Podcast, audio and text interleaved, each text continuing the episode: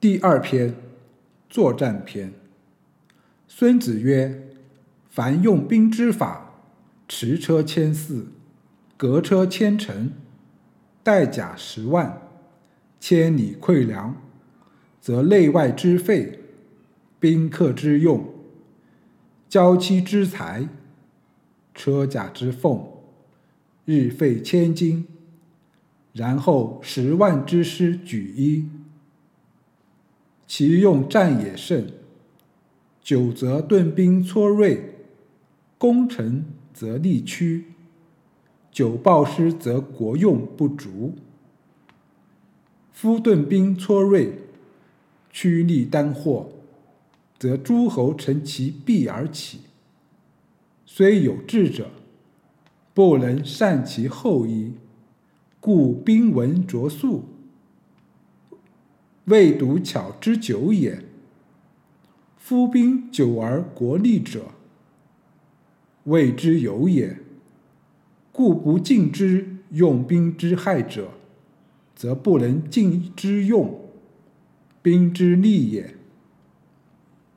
善用兵者，亦不在急，粮不三载，取用于国，因粮于敌。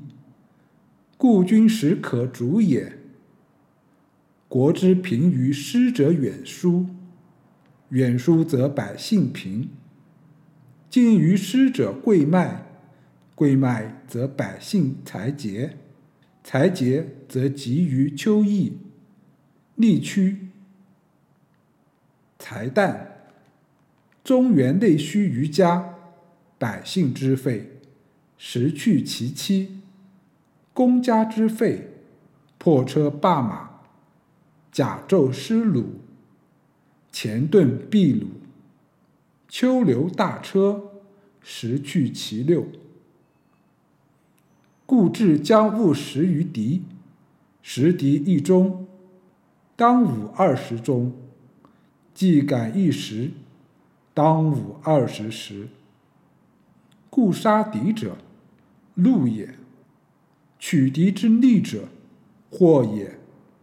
故车战，得车十乘以上，赏其先得者，而更其精奇；车杂而成之，足善而养之，是未胜敌而易强。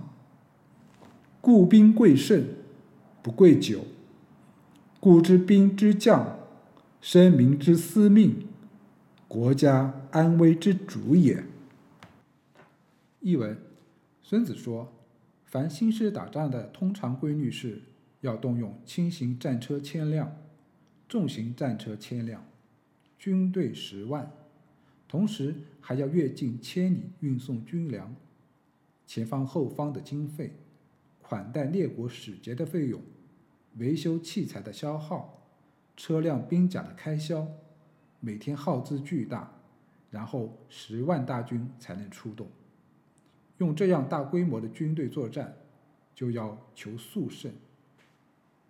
旷日持久就会使军队疲惫，锐气受挫；攻打城池会使得兵力耗竭。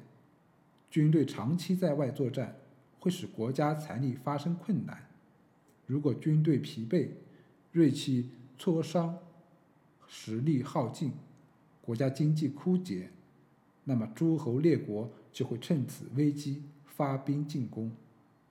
那时候，即使有足智多谋的人，也无法挽回危局了。所以，在军事上，只听说过指挥虽拙，但求速胜的情况，而没有见过为讲究指挥工巧而追求旷日持久的现象。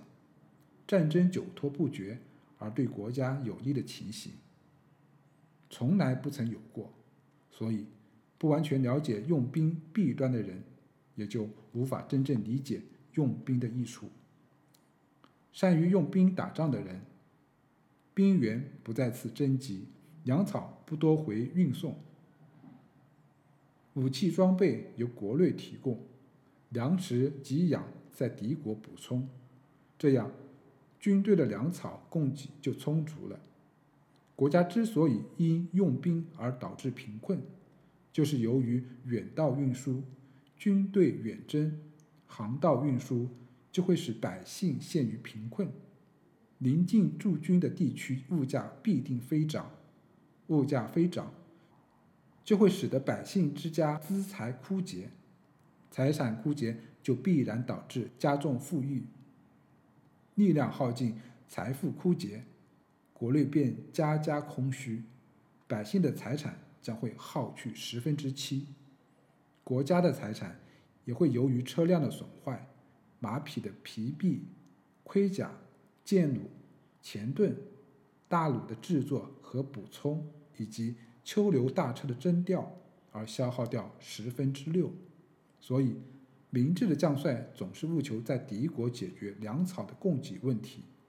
消耗敌国的一宗粮食，等同于从本国运送二十宗；耗费敌国的一石草料，相当于从本国运送二十石。